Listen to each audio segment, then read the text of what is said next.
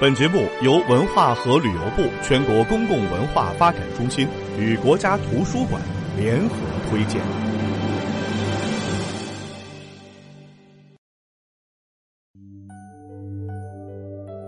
撼动上集。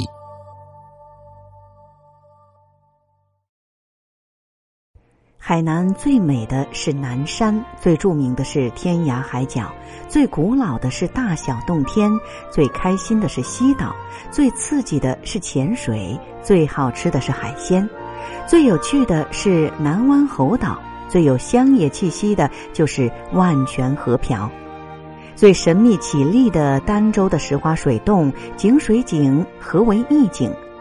海南儋州的石花水洞就是这么与众不同。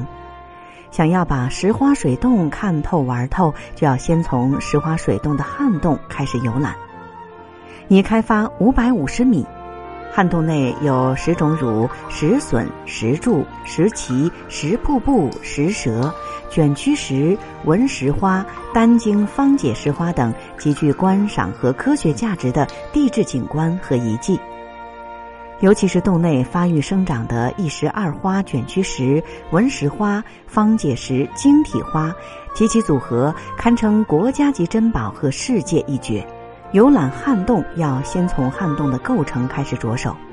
这汉洞的构成主体成分主要是卷曲石、纹石花、方解石、晶体花。卷曲石螺旋状或扭曲向上的钟乳石，常侧向自由生长。有的呈发髻状，显示出不单纯受重力影响的特点。其成因尚未有一致看法，有毛细作用、气溶胶作用、蒸发作用等成因说。从中国的情况看，它生长于非常湿润的封闭环境中。这种条件一旦被破坏，卷曲石就会停止生长。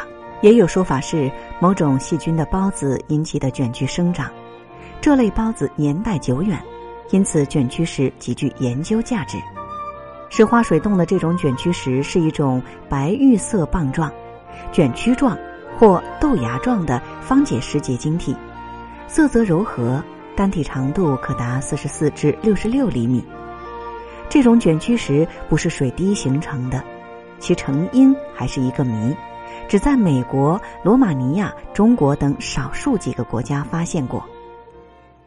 此前，黑龙江一个石花溶洞内也曾发现过这种石体，但在海南儋州鹰岛山石花水洞里也发现的卷曲石，不管是从面积、形状等，都是中国首屈一指，堪称是世界一大奇迹。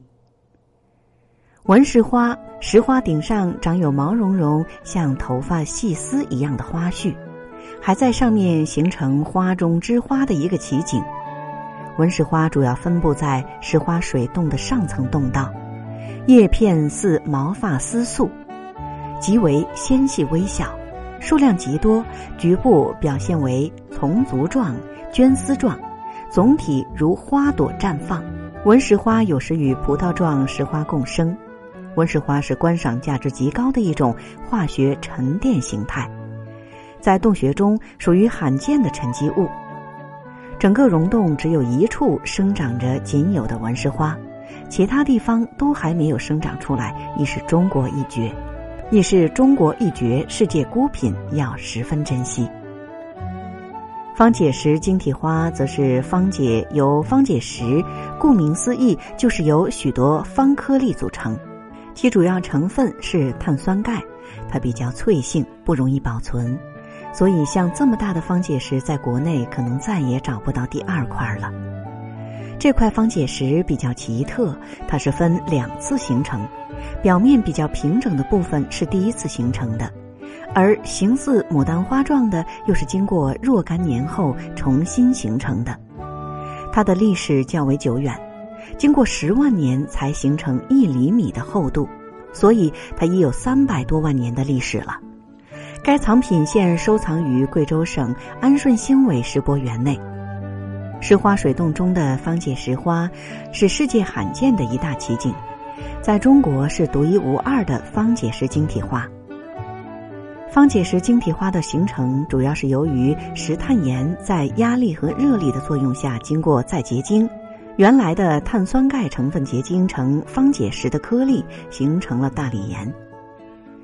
纯大理岩是白色的，大理岩的矿物成分是容易溶解的方解石，溶洞都分布在石灰岩组成的山地中，石灰岩的主要成分是碳酸钙。当遇到溶有二氧化碳的水时，会反应生成溶解性较大的碳酸氢钙。溶有碳酸氢钙的水遇热，或当压强突然变小时，溶解在水里的碳酸氢钙就会分解，重新生成碳酸钙沉积下来，同时释放出二氧化碳。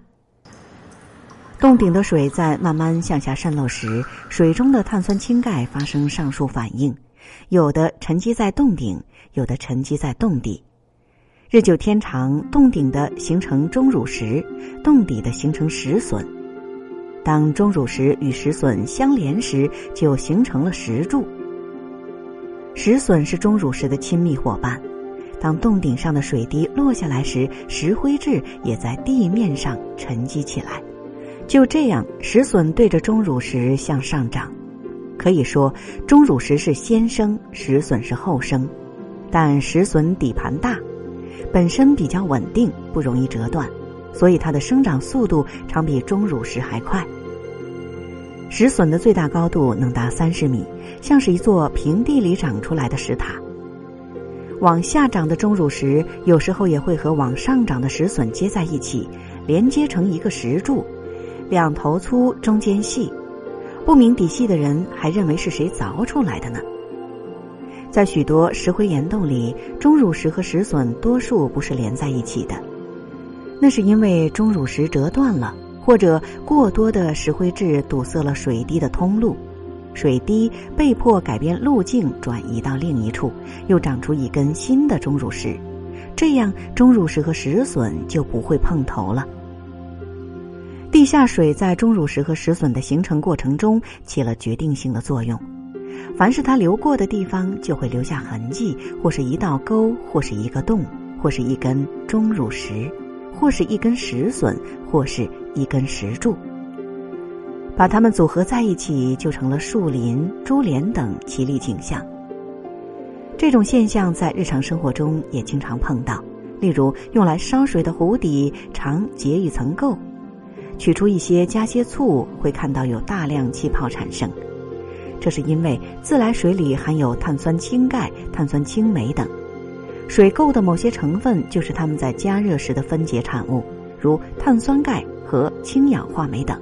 因为大自然中温度没有煮开水那么高，所以钟乳石和石笋等的形成也就没有那么快，是经过几万年的长期沉积、不断变迁才形成的。